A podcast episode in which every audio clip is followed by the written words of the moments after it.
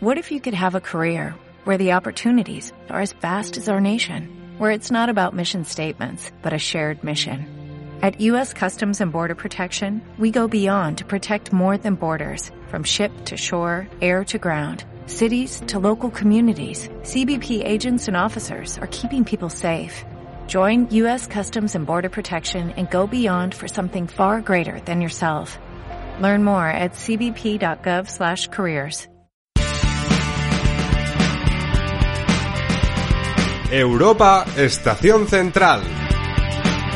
Miguel Quintana, el Bayern Paris Saint-Germain fue una auténtica oda al fútbol en una época en la que nos cuesta ver odas al fútbol en este fútbol pandémico y vimos a un equipo que eh, tuvo una filosofía que últimamente nos cuesta ver eh, porque no es habitual. Un equipo que va hasta el final a por el gol, que es eh, la única idea que tiene y que de hecho jugó la eliminatoria como si fueran los últimos minutos de la misma. Es que, Jaume, es el fútbol más primigenio, ¿no? Es como, como volver a, a, la génesis, a ese, a ese impulso de, de, marcar un gol más que el contrario en vez de encajarlo o de jugar con el resultado. Yo diría que el partido fue una oda al fútbol, pero que esa oda la escribe el Bayern. El, el PSG es un agente pasivo, ¿no? Por el PSG hubiesen pasado muchas menos cosas, sobre todo a partir de, del 0 a 2. Eh, yo creo que hay muchas cosas que pueden explicar el resultado pero que a nivel futbolístico se volvió a demostrar cómo el nivel del Bayern creo que a día de hoy solo lo puede alcanzar un equipo, que es el Manchester City, y que la forma que tiene el Bayern no la tiene ningún otro equipo de Europa. Lo decía también en mi directo. Creo que si coges a todos los equipos del continente y les pones 0-2 en casa, sin público, ante Neymar y Kylian Mbappé, ese equipo, de una forma u otra, se cae, se queda en la lona, se desmonta y lo normal es que el PSG termine haciendo sangre, mismamente como hizo ante el Fútbol Club Barcelona. Creo que solo habría un equipo que escaparía a esa sentencia, que es el Real Madrid, por un pasado de experiencia, ganador y con un centro del campo que se las sabe todas. Pero más allá del Real Madrid, creo que el único equipo que podría resistir con su idea es el Bayern. Y no es solo que resistiera con su idea, sino que siguió eh, doblando esfuerzos para, para cargar el área con más fuerza, para verticalizar con cuantos menos pases mejor la verdad es que es una idea refrescante y que no sé si se quedará aquí en cuartos de final o accederá a la, semifinal. Para mí sigue siendo favorito el Bayern, pero qué bueno que haya un equipo así, honestamente, Jauma. Pues sí, eh, porque la verdad es que el Bayern dio una lección de cómo eh, nos gustaría perder, ¿no? Eh, si, Eso es. Si, si, tuviéramos que perder de alguna manera, pues que fuera así, ¿no? intentándolo de todas las maneras posibles, generando un montón de ocasiones, yendo a por todas a intentar revertir esa situación, que de hecho, pues durante algunos minutos así fue, porque cuando marcó Thomas Müller, asistido por eh, Joshua Kimmich en una falta lateral, pues eh, ahí el Bayern había conseguido rehacerse de esos primeros dos golpes del Paris Saint-Germain, que en 28 minutos le ganaba por eh, cero goles a dos, el primero con un gol de Kylian Mbappé, en una acción maravillosa de Ángel Di María, que es un poco quien desatasca todo, con un pase desde la parte derecha hacia Neymar, que luego es quien acaba habilitando a Mbappé, que tiene un buen desmarque, eh, digamos, en el costado derecho de la eh, en el costado derecho de ataque o, atacando este lado izquierdo de la defensa del Bayern. Y luego en el 28 el gol de Marquinhos, bueno, viene después de una asistencia de Neymar, que es eh, una sobrada, pero, pero, pero increíble. Además, en esa típica situación en la que está saliendo la defensa rival y en cambio entra uno de los, de los jugadores del equipo que está atacando y Neymar metió una pelota espectacular. Luego, pues ya el, el, Bayern, que intentó mucho centro lateral, pues consiguió de esa forma eh, los dos goles. El primero de Chopomotín, que en el principio del partido había tenido una ocasión eh, a la salida de un córner que se le fue al travesaño, y eh, luego ese gol de Thomas Müller al, al, centro, mejor dicho, desde la derecha de Joshua Kimmich. Y el gol que lo sentenció todo fue de Mbappé en una acción en la que, bueno, digamos que Jerome Boateng, pues tampoco, tampoco, tampoco fue un valladar, lo podemos decir así. y bueno, pues digamos Jerome que ciertas facilidades colecciona imágenes para el recuerdo, ¿eh? porque bueno, aquella de Messi es Messi, ¿no? Y que te tumbe, bueno, eh, digamos que tampoco, tampoco te convierte en especial. Que te caigas como un saco de arena ante Messi, pues oye, pues, pues puede pasar. Exactamente, incluso creo que dentro de 30 o 40 años se lo cuentas a tus nietos e incluso fardas de ello. Pero ese recorte que se come ante Suárez, ante Suárez 2020, el año pasado, y esta en la que recula a Mbappé, pero no solo que recula y que se mete casi en área pequeña, sino que le concede un metro para disparar, pues honestamente, o sea, una cosa es tener miedo a la velocidad de Mbappé y otra cosa fintarle como si estuviese tirando un triple a O'Neal. O sea, yo no entendí muy bien esa, esa defensa, pero bueno, también habla un poquito de, la falta de talento defensivo que, tiene el Bayern, ¿no? Que al final eso es lo que, lo que comienza a marcar el encuentro, ¿no? O sea, hay una predisposición del Bayern a atacar. Y como atacas mucho, con muchos hombres y de forma muy vertical, poco ordenada, porque ya ni siquiera tienes a Thiago Alcántara, pues tienes descontrol y abres puertas por las que se cuela Neymar, un Neymar que creo que, comienza cogiendo el, partido por los cuernos, ¿no? O sea, eh, bajando a recibir, a tirar paredes, a crecer de manera colectiva. Quien siga pensando que Neymar es un jugador individualista, oye, que se ponga la primera media hora y si eso es lo que hace un jugador individualista, entonces yo ya no sé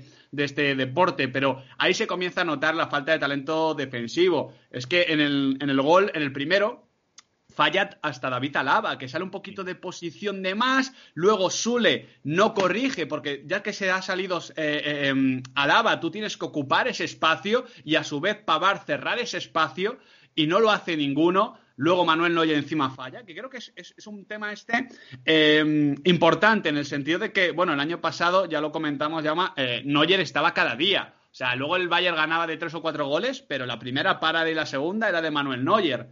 Y ayer no solo no se la para, sino que se la come, podemos decirlo claramente. Pero es que luego en el segundo gol, claro, es esa típica jugada en la que la defensa sale y uno entra, pero mm. si uno repasa la jugada, en realidad Marquinhos no entra desde atrás, eh, yo que sé, al estilo Jordi Alba, ¿no? Sino que Marquinhos está saliendo, se mm. huele la situación, se para y entra. Quiero decir, si se huele la situación Marquinhos, igual también se la podría oler algún defensa que está viendo el fútbol de cara. Yo creo que esa falta de talento defensivo se, muestra en los tres goles y que eso, sumado a la naturaleza, a, que, a la naturaleza del Bayern, quiero decir, a que evidentemente Neuer no tuvo su mejor noche y a que no estaba Robert Lewandowski, hacen del resultado algo, eh, puede ser que injusto, pero coherente, en el sentido mm. de que Sí, el Bayern llegado eh, tres o cuatro veces más que el PSG, pero es que cada vez que llegaba el PSG se encontraba espacios, poca oposición y claro, lo hace con Neymar y Mbappé, que hay que recordar que son los mejores futbolistas. Bueno, no sé si los mejores sí, son los mejores futbolistas del partido del campo ayer. Quiero decir, o sea, Kimmich para mí es MVP, pero el talento diferencial es de Mbappé, de Neymar y ya luego viene, si acaso, Coman, el Leroy Sané, Di María y compañía. Entonces se suma todo eso en un cóctel y tienes ese partido en el que tú dices, joder, es que el Bayern es mucho mejor equipo que el PSG, pero que tampoco te sorprende que haya perdido. No, no, porque además es lo que comentabas, ¿no? Y, la sensación que yo tenía al ver el partido, que es eh, que el Paris Saint Germain en, cualquier contra que pudiera montar, pues el peligro iba a estar ahí, iba a estar muy cerca del gol. Y eso es lo que ocurrió en hasta tres ocasiones, que fueron las que permitieron que el Paris Saint Germain sacara este resultado.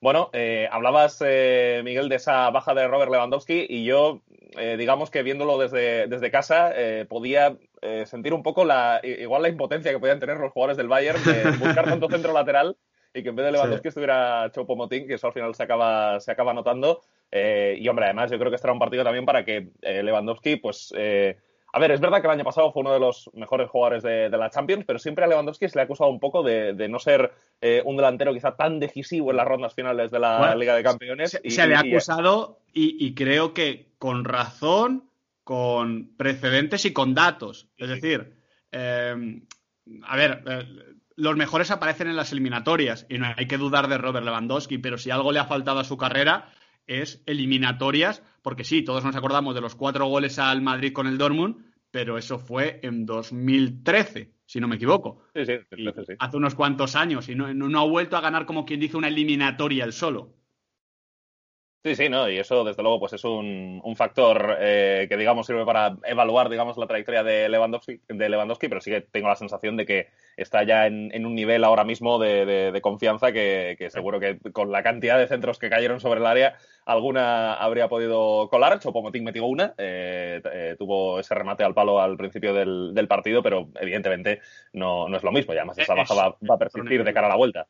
Es que es otro nivel, ya más, que se, se vio eh, muy claramente, ¿eh? o sea, porque, porque no ganaba duelos, porque eh, remata a dos, pero luego es que se queda muy corto. Lewandowski es un jugador que con el paso de los años, bueno, para mí ha sido casi como en, una evolución como en campana de Gauss, pero al revés, en el sentido de que. Lewandowski al principio en el Dortmund sale mucho fuera del área, incluso juega fuera de, o sea, por detrás de barrios, tiene un fútbol muy amplio, llega al Bayern, se convierte en un especialista del remate, pero una vez hace eso en el Bayern, comienza también volver a salir fuera, ¿no? Sobre todo con Hans-Dieter Flick, que le hemos visto jugar muy bien, intercambiar posiciones y poner de cara constantemente a los extremos.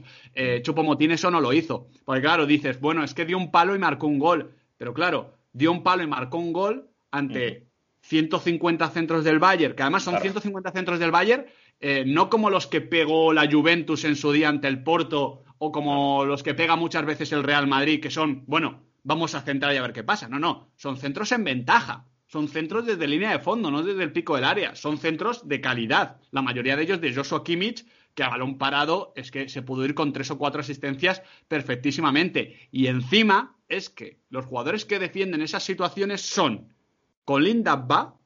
Eso te iba a decir, sí que merece capítulo aparte. No sé si. No sé.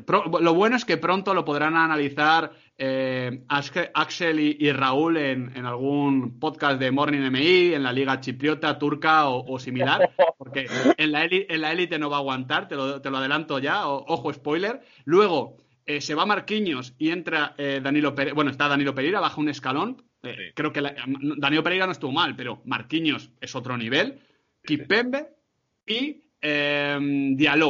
Claro, es que la defensa del PSG era, si lo, si lo, vamos a decir luego seguramente sobre el Liverpool, la del PSG es también de, de, de, de temblar. Y Chupomotín se impuso poquitas veces. Por eso es un partido en el que, claro, tú te imaginas a Robert Lewandowski ahí y dices, joder, es que... Se pone las botas. Claro, que, luego igual no, y luego igual solo marca un gol igual que, que Chupomotín, pero la verdad es que en ese ejercicio de fútbol ficción creo que el Bayern salía ganando por más. Sí, sí, bueno, y, de hecho, pues esto que comentas de, la defensa sirve un poco para eh, ver cómo, o, bueno, para, entender mejor eh, cómo fue el partido, porque mencionabas ahora de qué manera fueron los centros del, Bayern, que eran en ventaja, y hombre, si eran en ventaja era porque Sané, eh, digamos, ante, ante Diallo, pues pudo marcharse unas cuantas veces, Coman lo mismo con, con Dagba, de hecho, bueno, Coman es que dio yo creo que un, recital en ese sentido, ¿no? De, cogerla ahí en la banda izquierda, de, de arrancar, de dejar atrás al, lateral, yo creo que con, con bastante facilidad y bueno, pues eh, probar a, rematar o a buscar el centro. Así que, eh, bueno, el, Bayern ya decimos, lo hizo, hizo todo lo que estaba en su mano. Eh, y luego también, pues, esa figura que mencionabas antes de Joshua Kimmich, que, vamos, hizo un partido también espectacular. Luego hablaremos de Tony Cross, pero la verdad es que Kimmich hizo un partido Tony Crossesco, precisamente, porque desde luego los, los, pases que metió, tanto esos envíos, digamos, de, de, larga distancia, como los cambios de orientación, como luego también los centros sobre el área, es que fue una auténtica maravilla, un recital de precisión de Joshua Kimmich, que es otro de los que también apretó hasta el final para que el Bayern consiguiera la, consiguiera la victoria. Es que es muy bueno, es muy bueno porque porque no, tiene un único pase y no tiene una única jugada. Eso es lo que creo que le conecta con Tony Cross, ¿no? Y con los buenos centrocampistas, en realidad. Bueno, los buenos no, con los centrocampistas que son leyenda, porque ese creo que es al nivel al que aspira Kimmich y creo que es el que está demostrando ahora mismo. Es decir, yo ayer ponía un tuit de que era una continuación del partido de Cross y que era como su heredero. Eh, y me decía mucha gente, bueno, pero es que yo les meto en, un mismo nivel. Y a mí Tony Cross ahora mismo me parece que está a un nivel escandaloso, pero no te sabría defender que Kimmich esté peor, ¿sabes? O sea, bueno, igual tiene un poquito menos de jerarquía, pero también tiene un puntito más físico. Eh, son dos jugadores creo que de una dimensión parecida y eso es mucho decir. Ayer Kimmich es el centro de las operaciones y es un centro de las operaciones que nunca da un pase por dar, que no repite pases, que eso es increíble, ¿no? Cross construye las jugadas de, una forma un poquito más eh, ordenada, más cerebral, más controladora. Creo que eh, también por cómo es el Real Madrid, ¿no? Por cómo es el contexto. Pero, pero Kimmich está en un equipo que busca eh, atacar cuanto antes mejor y con cuantos más mejor, y eso hace que la mayoría de sus pases sean para crear ventaja. O sea, eh, no tengo aquí los. Voy a buscar un momentín que tengo aquí eh, la, estadística, los datos exactamente. Da 67 de 78 pases, 86% de acierto. Pero claro, es que ¿cuántos de esos pases baten en línea? ¿Cuántos de esos pases son para encontrar a Müller por dentro o a Coman en el otro lado? ¿Cuántos de esos pases.? Claro, y no sé si el mérito que, comentas, eh, Miguel, de, esto que dices de Kimmich, eh, también puede tener que ver con la, con la velocidad a la que juega su equipo ahora mismo. Que también es diferente. O sea, si, establecemos la comparación con Tony Cross, es que ahora mismo el Bayern y el Madrid juegan a velocidades completamente opuestas. Incluso la, ocupación espacial, quiero decir. O sea, Leroy Sané y Coman tienen eh, es muy curioso porque ellos dos conectan muchas veces sobre el campo con un tipo de pase que, se ve muy poco en el fútbol, que es como Coman ahí en el piquito del área, está Leroy Sané aguantando en el piquito del área y cambia de orientación con un pase tenso. Eh, es un tipo de pase que el Bayern repite mucho y que se ve muy poco en la élite, ese tipo de conexión entre extremos. Y con Joshua Kimmich es más de lo mismo. Eh, tengo aquí también el dato, 9 de 11 balones en largo. bueno, creo que dio una auténtica exhibición, que fue claramente el MVP del encuentro y que si juega a este nivel, el PSG va a sufrir mucho en la vuelta, porque no, no, sé cómo lo ves tú, eh, Jauma, pero eh, para mí la eliminatoria está 50-50, pero si me tengo que quedar con uno para pasar, eh, me, sigo quedando con el Bayern. Es que me parece un auténtico equipazo. Y sé que adelante está Keylor Navas, que de Keylor hay que hablar, y que está Ney, que está Mbappé, pero, pero, pero es que el Bayern es mucho Bayern y ayer lo volvió a demostrar. Sí, sí. Bueno, eh, Keylor hizo 10 paradas, por ejemplo, en el día ah. de ayer, que, que, se, que se dice pronto. Sí, sí, eh, Keylor, que ya sabemos que tiene, que tiene estrella en esta competición. Bueno, tiene estrella en general, pero desde luego en Champions es donde posiblemente más la haya mostrado y bueno, pues eh, tuvo que eh, defenderse de este Bayern que eh, te iba a comentar, Miguel, también que hizo solamente dos cambios, los hizo en la mm. primera parte, porque metió a Davis en el sitio de Goretzka, que igual piensas, oye, pues Goretzka con el tipo de jugador que es, también podría ser útil para este tipo de partido, ¿no? Otro jugador más que te llega con naturalidades de la segunda línea para rematar, que es un jugador con potencia, que, que vaya, que te puede llegar perfectamente para rematar un centro viniendo desde atrás, eh, sabiendo además que el Bayern pues estaba eh, utilizando mucho ese centro lateral como es habitual, y luego pues también esa entrada de, de, Boateng por Sule, pero sobre todo no sé cómo entendiste esta entrada de, Davis por, por Goretzka en ese momento del, partido, que bueno, eso lo que provocó fue que eh, Alaba pasara a la posición de medio centro, empezó el partido de central y luego Lucas Hernández fue el que jugó de, zaguero central junto al propio Boateng, mientras que Alfonso Davis llegaba por el costado izquierdo. No sé si, si, si, algo de problemas físicos hubo, eh, porque no, no, he leído a posteriori, pero es un cambio que en ese momento yo hubiese hecho. O sea, eh, antes de eh, cuando lo estaba haciendo Flynn, lo estaba pensando en el sentido de. Es que, claro, Alfonso Davis, y lo dijimos mucho el año pasado, es un jugador, evidentemente, peor a nivel defensivo que, que Lucas, pero con una velocidad de corrección fundamental. Esa velocidad le da muchísimas cosas al Bayern. Y lo que hacía el Bayern, en vez de perder a un jugador defensivo de esta manera, era ganar a otro. Porque, claro, en el Alaba por Goretzka, creo que hay eh, una mejora sustancial a nivel posicional, a nivel de distribución, a nivel de, bueno, de, sujetar un poquito lo que está haciendo el PSG. Por eso, no sé si hubo problema físico mediante, pero a mí me parecía que tenía mucho sentido, porque al final Em, estás perdiendo 0 a 2. Y lo mejor que hace el Bayern es que lo, asimila y lo asume de forma normal, diciendo, bueno, quedan todavía 160 minutos de la eliminatoria o 150, eh, como mínimo. Eh, por tanto, eh, lo que tenemos que hacer es cortar un poquito la hemorragia y aunque con o sin Gorezca perdemos un poquito, es que seguimos cargando el área como, como verdaderos fieras, porque claro, es que en el área están todo el rato cuatro hombres como mínimo sean los cuatro de ataque o si centra uno de, ellos, eh, llega Kimmich, llega el propio Álava, llega un lateral. Em, creo que eh, es una buena medida de Flick y que tenía sentido por, por eso que comento. Eh, el, el, PSG transitaba realmente fácil y además transitaba con Neymar bajando un escalón. Neymar, de hecho, si, si, si, vemos la jugada del primer gol, prácticamente entra por zona gorezca. Y, eso es lo que yo creo que, convierte en un cambio lógico todo esto que intenta eh, Hans Dieter Flick. Pero ya digo, no sé si hubo problema físico mediante. En todo caso, la corrección, la corrección tuvo mucho sentido. Y luego el Boateng por Schule, bueno, fue un problema eh, físico, parecía también. Eh, bueno, tampoco es. Mm, no soy el mayor fan de Schule. creo que es un jugador que. Es que luego, claro, pillas el dato y dices, es que es el jugador más rápido de la Bundesliga. Sí, sí pero tiene que arrancar. O sea, es, un, es, un, coche que, si tú lo arrancas te, llega, te lleva a 230, pero que alcanza los 100 lento. Y, y, Mbappé y Neymar, con ese primer paso que tienen los dos, porque Neymar es otro jugador de primer paso brutal, es que ya no te, ya no te conceden opción. Lo que pasa es que, claro, el que sale es Boateng y, que, bueno, ya lo hemos comentado. Sí, sí, no, no, no hay por qué seguir eh, hurgando en la herida. Eh, bueno, eh, Miguel, eh, para ir cerrando el, bueno, la conversación sobre este Bayern Paris Saint Germain, a ver qué pasa la semana que viene, porque si Marquinhos no llega, yo creo que es un problemón para el Paris Saint Germain con tal de intentar aguantar el resultado. es verdad que el Bayern, pues por ejemplo, no va a poder recuperar a, Lewandowski ni tampoco a Serge Gnabry, aunque es verdad que, bueno, si, si nadie de los que quedan ahora mismo pues tiene ningún problema, pues el Bayern va, va, va a seguir teniendo vaya, eh, extremos eh, que, van a estar encarando a la defensa rival pues con mucha insistencia, como ya pasó con, con Sané y con Coman, pero sobre todo ahondar en esa cuestión de, de Marquinhos, porque es el auténtico jerarca de esta eh, defensa del, del, Paris Saint-Germain. Y hombre, ayer pues Danilo no estuvo mal jugando de central, de hecho pues despejó muchos balones, supo imponerse bueno, pues bastante en el, en el área dentro de lo que cabe pero esa ausencia del, del, brasileño puede ser, puede ser importantísima.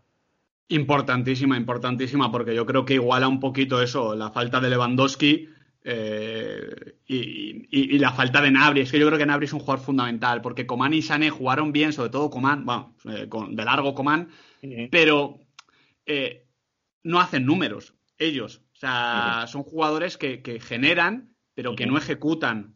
y el Bayern necesita marcar mínimo dos goles. Y vamos a pensar que es raro que el PSG se quede a cero y por tanto que necesitas marcar tres. Eh, a mí Marquinhos me parece uno de los tres mejores centrales de la temporada, igual que Keller me parece uno de los tres mejores porteros y, de hecho te diría uno de los dos mejores porteros de este año, no solo por la Champions sino también por la Lican y en ese sentido baja, baja muchísimo. Yo no, no sé qué, qué va a pensar, qué idea va a tener Pochettino porque, claro, esta es otra. Sabemos que el PSG defendiendo ventajas no es el equipo más sobrio del mundo y vamos a dejarlo ahí. Eh, eh, recordemos lo que pasa ante el Barcelona, que el Barça juega muy bien, pero es que el PSG vuelve a ser calamitoso. Em, si el PSG duda, si el PSG se mete atrás o intenta presionar pero con, desconfianza, el Bayern va a hacer mucho daño. Lo verdad que es lo que te digo, eh, esa baja de Marquinhos compensa la de Robert Lewandowski, digamos que iguala el duelo, pero ahora el Bayern no necesita igualar el duelo, necesita ganarlo. Y yo no sé si con Chopo Motín y con estos dos extremos que no producen goles como Nabri, eh, va a tener la pólvora suficiente. Pero vamos, que yo creo que sí, ¿eh? ya te digo que yo le doy favorito al Bayern todavía. Bueno, pues eh, lo veremos la próxima semana y bueno, sobre el Paris Saint Germain simplemente resaltar que este año en casa todos los partidos que ha jugado contra rivales importantes pues o los ha perdido o no ha sacado buenos resultados porque en Ligue 1 ha perdido contra todos sus rivales directos en casa eh, ha perdido contra, contra el Lille, ha perdido contra el Mónaco, ha perdido contra el Lyon y perdió incluso contra el Marsella, que no es rival por la liga, pero que también es otro eh, partido muy importante a lo largo del, curso. Eh, y luego también, pues que en Champions, efectivamente, hizo ese mal partido contra el Barça, que perdió contra el Manchester United y que yo creo que al único equipo importante que ha ganado este año en, Champions en casa ha sido el Leipzig. O sea que todo esto es un factor. y en un partido, y en un partido, bueno que se adelanta, porque Upamecano ese partido lo, juega en condiciones sospechosas de, a nivel emocional y, luego se echa para atrás y precisamente la figura de ese partido, si no, si no me equivoco, el MVP que designamos era, era Marquinhos, que no va a estar. sí, sí, No, no, desde luego a, tener en cuenta esto. Bueno, eh, vamos a ir a Valdebebas, a ese partido entre el Real Madrid y el Liverpool, que también la verdad es que merece un amplio análisis.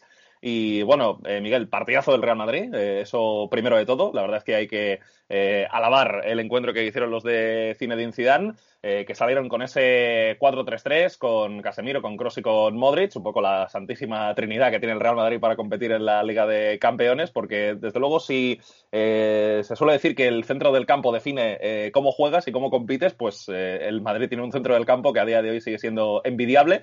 Eh, y luego, pues también eh, a destacar el daño que supo hacer Vinicius Junior eh, pues a las espaldas de la defensa del Liverpool, que estuvo absolutamente calamitosa. una línea defensiva formada por Alexander Arnold, Nat Phillips, Ozan Kabak y Andy Robertson. Eh, Kabak a mí al principio del partido no me ofreció tan mala sensación. Creo que hubo un par de, cortes ahí ante Benzema en los, que, en los que estuvo bien, pero desde luego Phillips y además los laterales, lo de los laterales fue, fue horrible terrible. O sea, eh, cómo a sus espaldas se podían, se podían construir autopistas. ¿eh? eh realmente eh, espectacular, para mal, el partido que hicieron Alexander Arnold y Robertson. Alexander Arnold, Alexander Arnold además, regala el tanto del 2-0 eh, en una definición muy buena de, Marco Asensio, eh, que la verdad es que lo hace muy bien ante, ante Allison. Y luego, pues es que recuerdo que poco después de ese, de ese segundo gol, que Liverpool estaba completamente groggy, pues eh, hay ese balón largo en el que también tiene una muy buena ocasión Asensio, entrando por la banda de Robertson, que, ni se preocupa en el regreso ni nada. O sea, los laterales del Liverpool, que en ataque son absolutamente determinantes, en defensa estuvieron horribles. Luego, en cuanto a la tenencia del balón, el Liverpool, pues en la primera parte se le vio con unas dificultades tremendas, no era capaz de encadenar pases. Eh, partido para mí eh, terrible de Vainaldum, la verdad. No sé si, en el Barça harán un pensamiento sobre si ficharlo no a raíz, de este partido, pero, pero desde luego en, el, en, este escenario no estuvo nada bien el jugador holandés.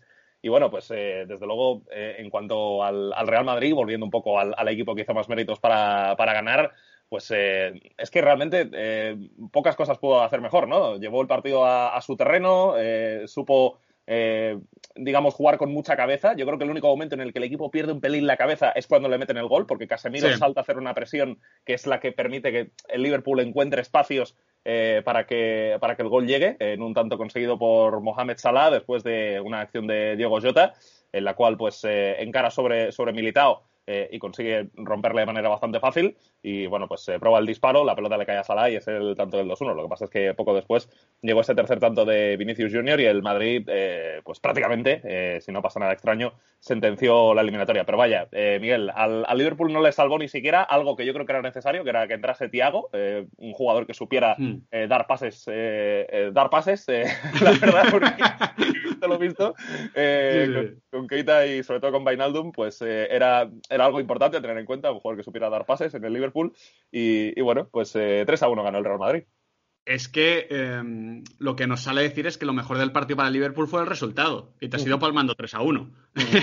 Eh, es que el partido era, no te voy a decir de, de, 4 a 1, te diría más bien de 3 a 0. Porque el, el Liverpool el problema que tuvo es que no logró intimidar nunca y no nos logró enseñar que la defensa del Real Madrid era Lucas Vázquez, Militao, Nacho, Fernán Mendy que Mendy creo que, hizo un partido escandaloso y que es un especialista defensivo increíble, que Nacho estuvo muy bien, que Militao brilló, aunque yo le pongo varios peros, que Lucas supo sufrir, pero que no deja de ser una defensa que en cuartos de final ante Mané, Jota, Salah y compañía debería sufrir por un, tema de, diferencia de nivel. Es, es, que es así de simple.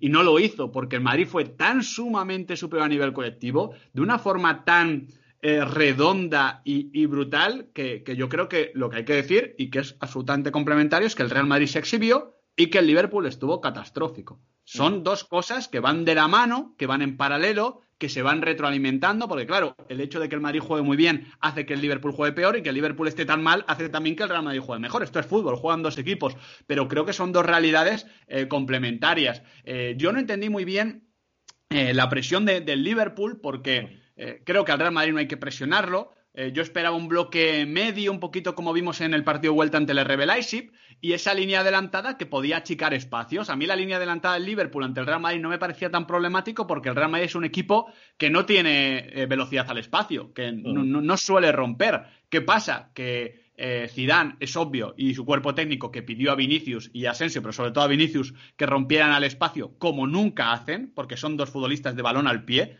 Vinicius al principio de su carrera, bueno, de su carrera en el Real Madrid con Solari, sí que la pedía un poquito más al espacio, pero luego siempre pie, siempre pie, siempre pie. Prefiere abrirse para un pase fácil que atacar el espacio por delante. Eh, pero en este caso lo hizo entre Trent Alexander-Arnold y un Nathaniel Phillips, que más allá de estar mejor o peor, es que no es un central de cuartos de Champions y encima es un central que, no, no, sé si, si, si está preparado para defender tan lejos. Es que eso es para empezar, o sea, ya no es un tema de nivel, sino también de, perfil. El Real Madrid supo atacar esa última línea, que era la duda que podíamos tener, y a partir de ahí es que no, no, no hubo forma para, para el Liverpool, porque es, volver a insistir en lo mismo. Si tú vas a buscar al Madrid en salida, es que el Madrid tiene mil formas de sacarte el balón jugado. Y tiene mil formas, incluso con una pareja central es Nacho Militao, que ni está acostumbrada a jugar junta, ni tiene la, calidad que Sergio Ramos sobre todo, pero bueno, que también Rafael Barán para sacar el balón jugado.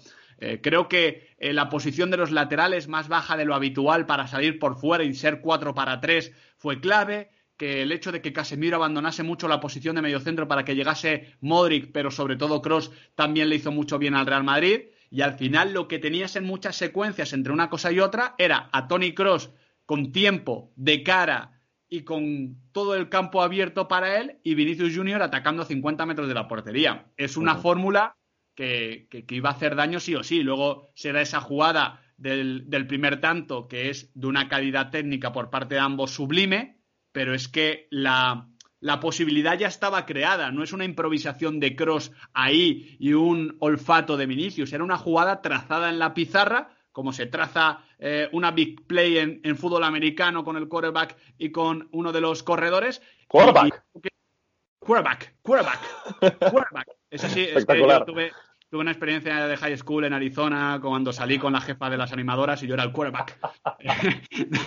no, ya, hablando en serio, haciendo un poquito así de, Tom Brady y, bueno, yo creo que eh, el, partido no, tiene cambio hasta que llega Tiago en el 42 y un cambio en la presión después del descanso, emparejando hombres, dejando tres para tres atrás, pero al menos complicándole el tema cross. Y ya en la segunda parte yo creo que el partido se juega, bueno, es más igualado, se juega un poquito más con el ritmo que le gusta a Klopp, pero aún así, aunque se juegue más con el ritmo que le gusta a Klopp, yo seguía viendo más cerca el gol del Madrid que el gol del Liverpool. Mm. Marca Sala primero, luego marca Vinicius Junior, pero incluso después del gol de Vinicius creo que sigue estando más cerca el 4-1 que el 3-2. Y eso fue un gran mérito del Real Madrid y de sus jugadores que, claro, es que estos partidos, Jauma, es que lo saben jugar, es que para ellos este partido es uno más. Y, realmente es eso, es uno más, una muesca más en su carrera que, no tiene ninguna complicación añadida y que es como un partido de liga, solo que incluso un poquito con, más concentración y más hambre. Sí, con, más concentración seguro, porque a veces al Madrid en la liga pues eh, le, falta un pelín esa, esa concentración. Pero bueno, eh, la verdad es que esa victoria del Real Madrid pues se cimentó en un partido eh, tremendo, sobre todo de Tony Cross y de Vinicius. Yo creo que son las dos figuras a, destacar de manera más, eh, más evidente. Vinicius hizo dos goles y yo creo que Vinicius hizo bien todo lo que se dice que hace mal habitualmente. o sea, tuvo, tuvo calma, como dices, pues también supo jugar muy bien al espacio, que no es algo que le caracterice, y encima, pues es que cuando le tocó definir, lo hizo realmente bien en el primer gol sobre todo. Yo creo que ahí hace una definición que es, que es maravillosa, tanto por el control como por luego eh, la, posición que tiene que hacer con el, con el remate, donde el balón le queda en una posición que no es del todo, del todo favorable y la, define muy bien. Es que de hecho, de hecho, el problema que tiene Vinicius muchas veces, aparte del último toque, que, desde luego no es el de Haaland, es el, penúltimo toque. Muchas mm. veces Vinicius se ve obligado a, rematar en posiciones forzadas porque el penúltimo toque yo creo que lo da ya nervioso. O sea, creo que eh, le han repetido tanto que tienen que mejorar ahí que ya lo da nervioso. Y no lo da de forma natural. Y precisamente como tú dices, en ese primer gol define muy bien, pero el penúltimo toque no le ayuda. Y el penúltimo toque es el que diferencia al mejor del que no es tan bueno. Eh, mismamente, el caso de Haaland, claro, Haaland es,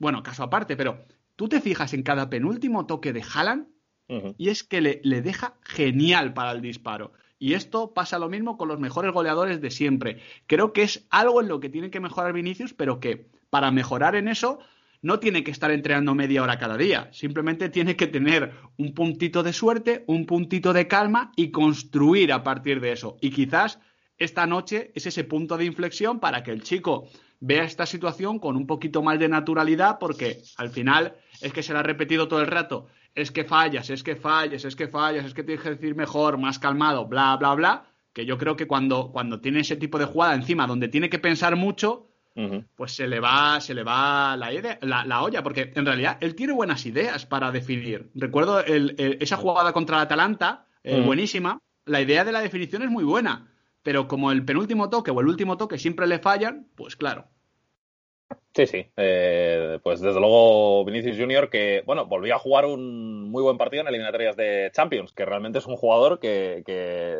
bueno, esa, esa grandeza que se pide eh, evidentemente para jugar en el, en el Real Madrid, pues en, las eliminatorias de Champions la está enseñando porque, ya decimos, no, no, no recordamos partidos malos de Vinicius en las eliminatorias, o sea que eso también eh, es algo a, tener en cuenta.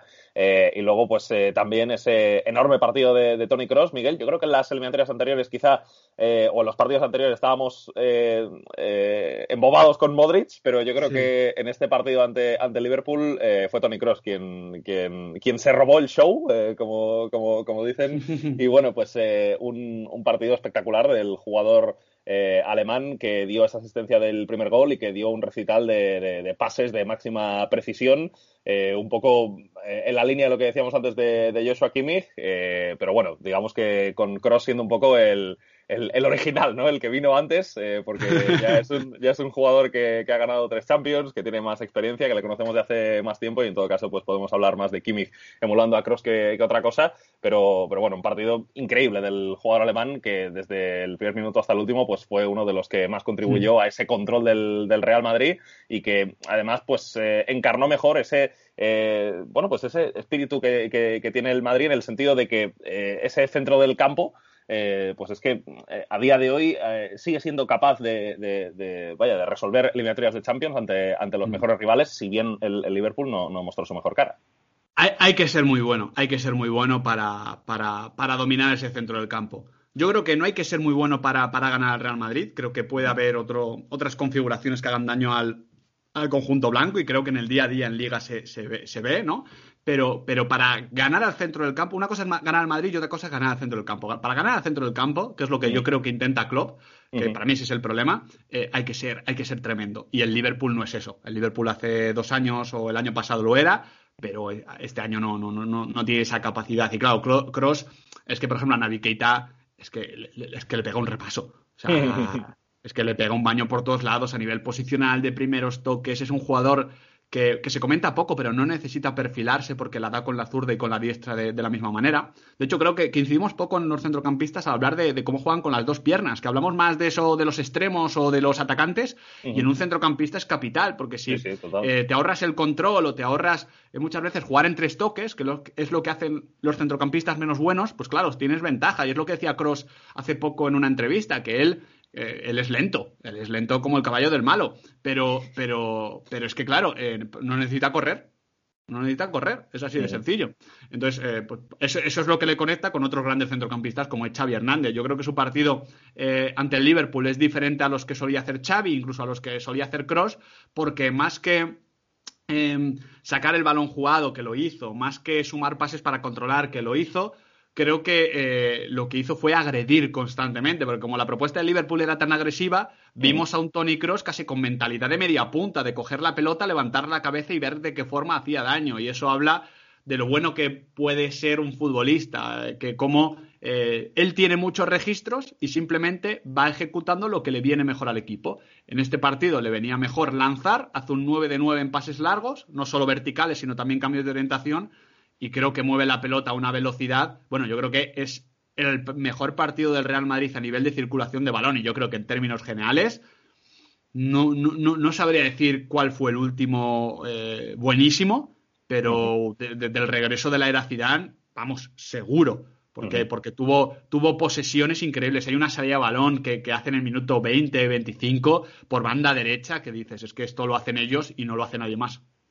Sí, sí, y eso pues desde luego es un factor clave porque realmente el, Real Madrid, eh, con los jugadores que, sigue teniendo ahora mismo, que bueno, algunos de ellos y sobre todo pues los del centro del campo coinciden con los de ese triplete de Champions y los cuatro Champions en los cinco años, es que saltan presiones como nadie eh, y mueven la pelota como, como nadie. O sea que eh, eso desde luego es un, un punto muy a su favor que tiene el Real Madrid de cara a competir por esta Liga de Campeones eh, además, también es verdad, eh, y esto tampoco lo podemos negar, que va por el, lado, digamos, más favorable del cuadro. Entonces, eh, toda vez que, tiene esta ventaja contra el Liverpool, que yo creo que la vas a ver defender e incluso la vas a ver aumentar en, en Anfield, pues luego le toca ante, ante el Oporto o el Chelsea. Luego estaremos hablando de esa eliminatoria.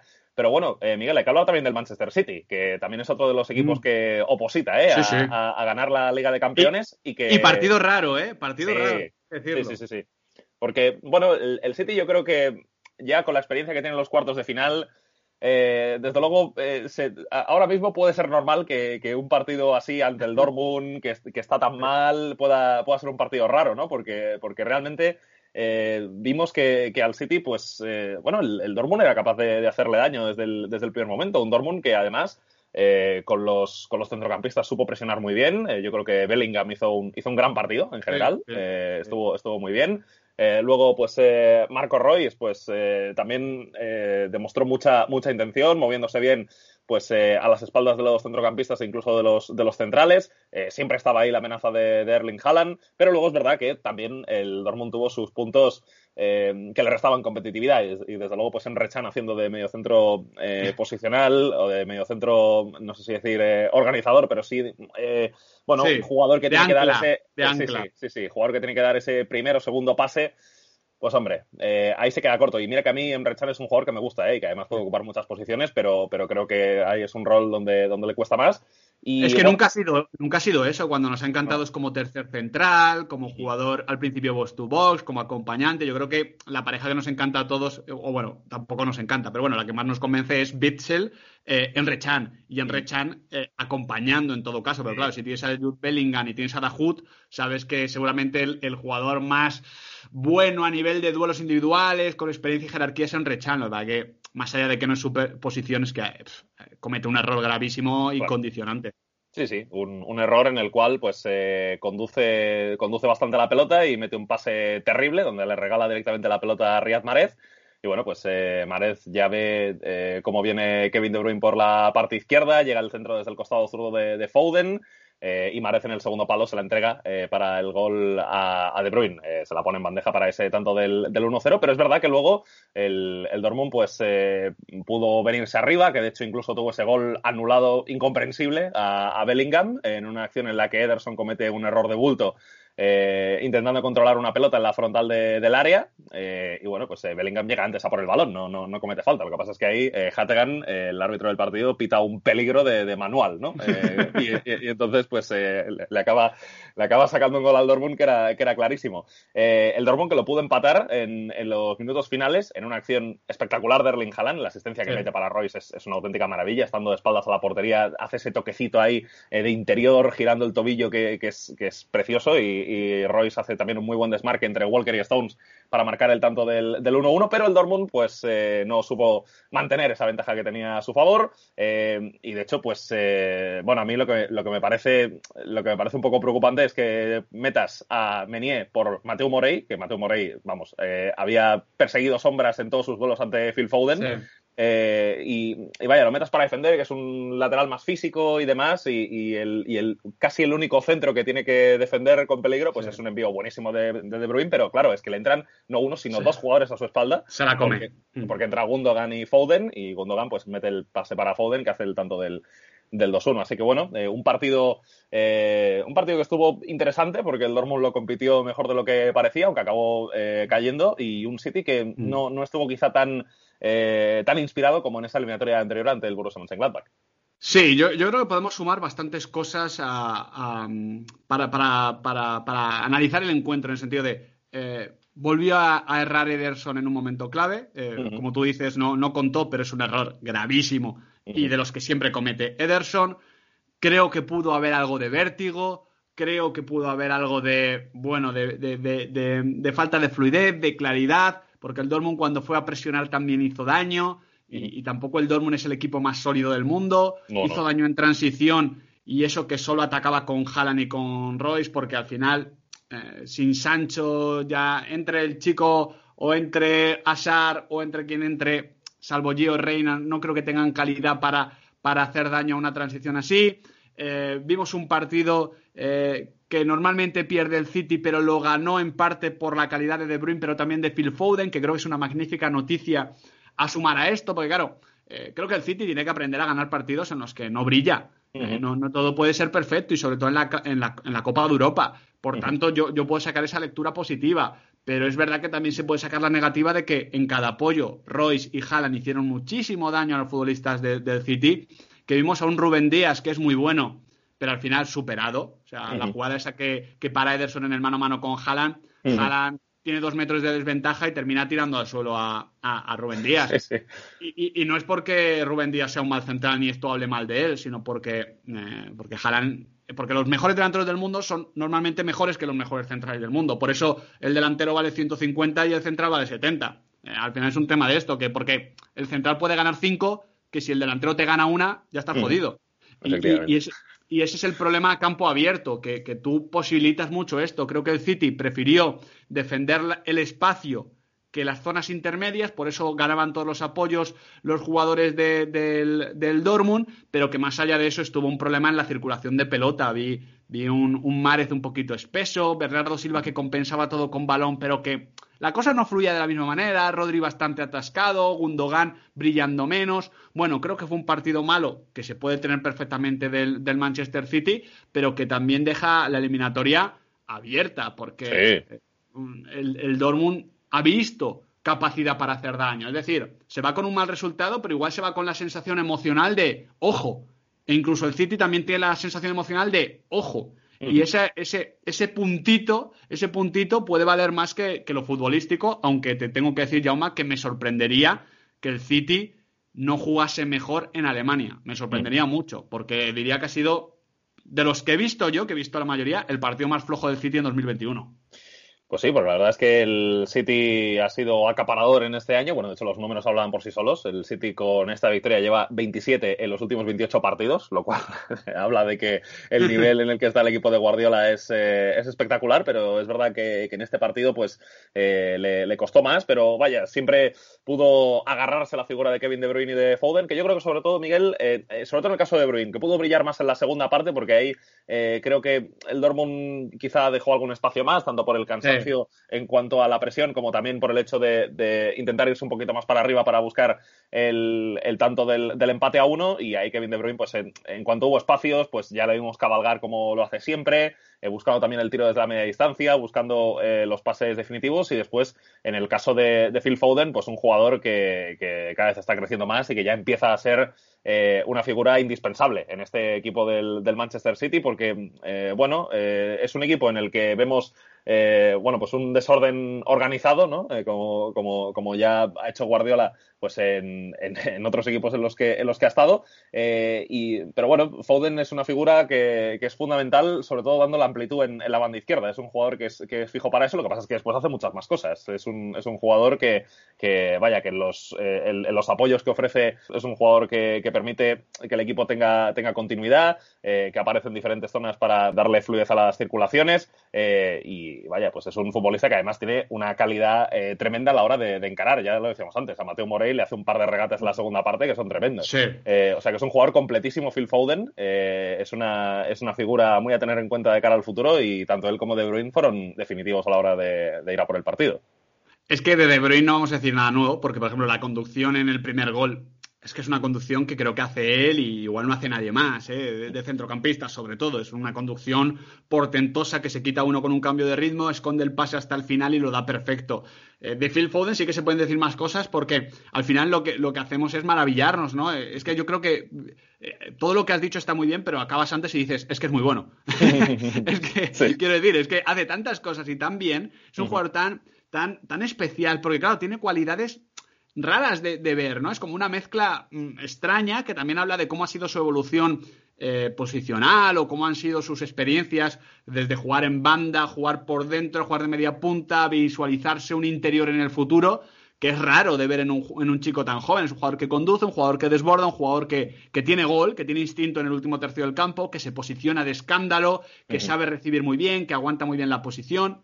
Sí, claro, eh, hace, hace, muchas cosas bien y muchas cosas que normalmente no están entrelazadas. Por eso creo que, su, potencial es tremendo y que todos aquellos que decían que el bueno de Brahim, Jadon Sancho y Phil Foden, pues comienzan a ir sacando la cabeza, ¿no? Porque Jadon a mí me parece tremendo, me parece un potencial balón de oro, pero es verdad que Phil Foden tiene unas cositas de decir, a ver lo que es este chico en 3, 4 años, porque es el tipo de jugador que, va creciendo con los años, seguramente con Jadon también pase, pero no tanto, y creo que su potencial es, es enorme. Y, ves el martes a Phil Foden y el miércoles, creo que en menor medida, pero ves a Mason Mount y te pones a pensar en lo que puede ser la Inglaterra del futuro, que luego posiblemente nos decepcionará, pero al menos en nuestra cabeza juegan muy bien al fútbol.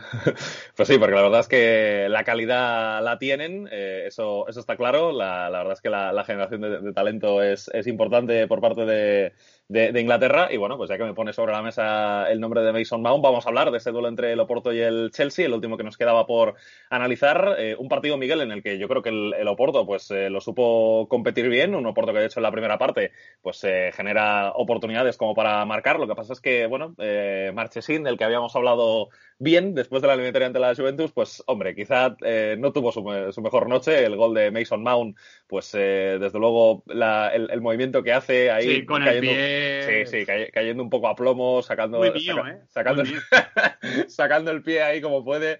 No estuvo, no estuvo muy bien. Luego Chilwell hizo el tanto del, del 0-2 en el minuto 85. Y bueno, pues eh, un Chelsea que, bueno, acabó eh, consiguiendo un resultado importante en el Sánchez Pijuán para ese partido de, vuelta. y bueno, pues un, un Oporto que Quizá eh, Sergio Conceizao también tardó en hacer los cambios, ¿no? Porque luego metió a, Francisco Conceizao, metió a Tori Martínez, buscó también eh, con, Fabio Vieira, pues, eh, bueno, intentar encontrar más verticalidad, pero finalmente, pues, el Chelsea se acabó llevando este partido con esos tantos de, Mount y de, y de Chilwell, un Mount al que cada vez vemos hacer más, más cosas bien, ya destacamos para bien su eliminatoria ante el Atlético de Madrid, eh, sobre todo el partido, bueno, sobre todo no, el partido de ida, porque la vuelta no la puedo jugar por sanción, eh, y un Chelsea en el que continúan, eso sí, a día de hoy eh, las probaturas en ataque, porque Havers jugó de falso 9, Werner jugó por el costado izquierdo y Mount fue el que atacó por el, por el lado derecho, un Mount que es absolutamente imprescindible en este, en este Chelsea.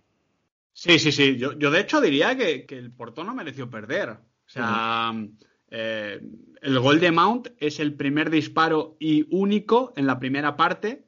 Eh, creo que el Porto volvió a hacer esa, ese, ese mm, pues no sé ni cómo llamarlo, no sé si tiene un nombre técnico, tendré que preguntar a algún eh, amigo entrenador, pero esa, esa, defensa mixta de presionar reinicios cuando el Chelsea se acaba de fondo, que tuvo muchísimos problemas, tuvo que, que rifar el balón muchas veces, porque a menudo enviar el balón en largo no es rifarlo, pero cuando te lo quitas de encima ante la presión sí que lo estás rifando. Y si encima no tienes a Giroud porque tienes a Havers, a Werner y a Mount, pues lo normal es que no ganes ni una. Y eso es lo que le pasó al, al Chelsea. Hay un tramito de 10 minutos donde el Porto, eh, por el balón parado y por varias situaciones, con Marega muy, muy eh, molesto para, para, para, sobre todo Christensen, eh, merece marcar gol. Y luego, es verdad que para mí siempre hubo una puerta en banda derecha abierta porque eh, con Rhys James, con Azpilicueta cuando subía, con Mason Mount hacían daño, pero creo que el Porto en repliegue también defendió bien. Bajó un poco la posición de, Tecatito Corona para defender con 5, a veces era incluso con 6,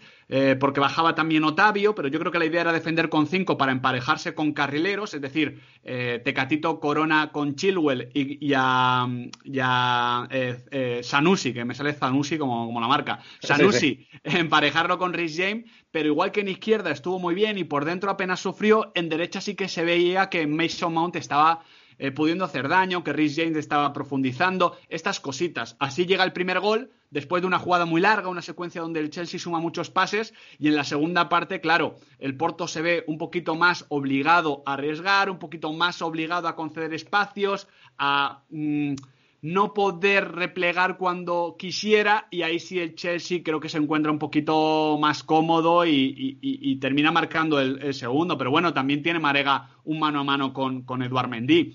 Bueno, yo creo que es un, un 0 a 2 muy generoso para el Chelsea, que también me, dejó un poquito de, dudas, pero que, demostró pegada en el momento clave, que es lo que digo, que es que la Copa de Europa no, no tienes que jugar bien todos los partidos, tienes, tienes que ganar en su mayoría y ya está. Y, creo que el Chelsea mm, hizo un partido, bueno, eh, regulero, pero que encontró en Mason Mount y en la falta de talento individual del Porto una forma para acercarse a semis, porque yo creo que lo que se notó mucho es que al final falta talento individual. Luis Díaz estuvo muy bien, pero, pero, pero bueno, es Luis Díaz, Marega más de lo mismo. Sanusi en banda izquierda cantó un montón. Eh, no sé, yo creo que al Porto le falta calidad y que la idea de Sergio Conceição tampoco da más de lo que da porque ya, ya bastante que eliminó a la Juve y que complicó al Chelsea más de lo que hizo el resultado. Mm, bueno, también hay que tener en cuenta esa baja de, Sergio Oliveira, que, fue realmente importante. Digamos que perder eh, pues a ese futbolista tan competitivo, tan completo, eh, que te da tantas cosas, pues es eh, algo, algo a tener en cuenta. Eh, luego, pues, eh, bueno, ya sabemos que, que, que, el Oporto tiene un talento diferencial en esa línea defensiva como es, como es Pepe, pero bueno, digamos que las acciones que se produjeron en el partido de ayer, pues no, no, no, no pueden ser su responsabilidad. Eh, y luego, pues, el Chelsea que, que supo, supo resolver. Realmente ya lo hizo frente al Atlético de, de Madrid, porque yo creo que el, sí. el, partido, el partido de ida, por ejemplo, del Chelsea, pues tampoco es ninguna maravilla. Sí que es verdad que se veía eh, pues en ese costado derecho a Hudson Odoi generando bastantes problemas y llegando con cierta facilidad, pero sí que fue un partido ese en Bucarest donde eh, el Atlético de Madrid dio toda la sensación de que si eh, era capaz de presionar arriba, pues que el Chelsea iba a tener problemas, que es lo que se vio en este partido ante, ante el Oporto.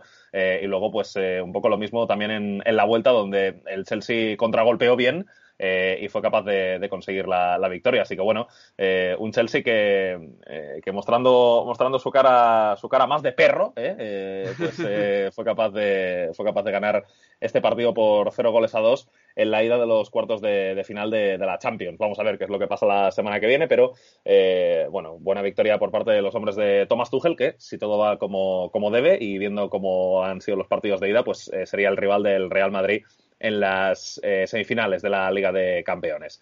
Bueno, pues eh, Miguel, lo vamos a ir dejando aquí, que sé que tienes un día bastante ocupado. De hecho, ayer ya, ya, ya vi tu planning eh, de, del día de hoy y tenías unas cuantas cositas hasta, hasta las 5 de la tarde. Atentado ante la salud pública.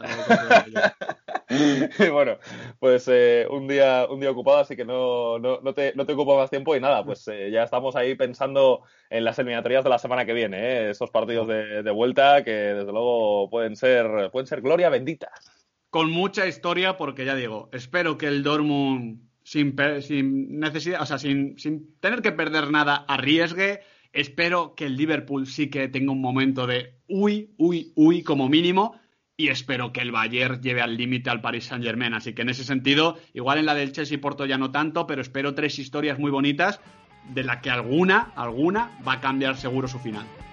Pues muchas gracias Miguel. Eh, aquí estaremos Abrazo. la próxima semana en este Europa Estación Central. Aquí cerramos el capítulo número 11 de esta temporada. Hasta la próxima. Adiós. Chao.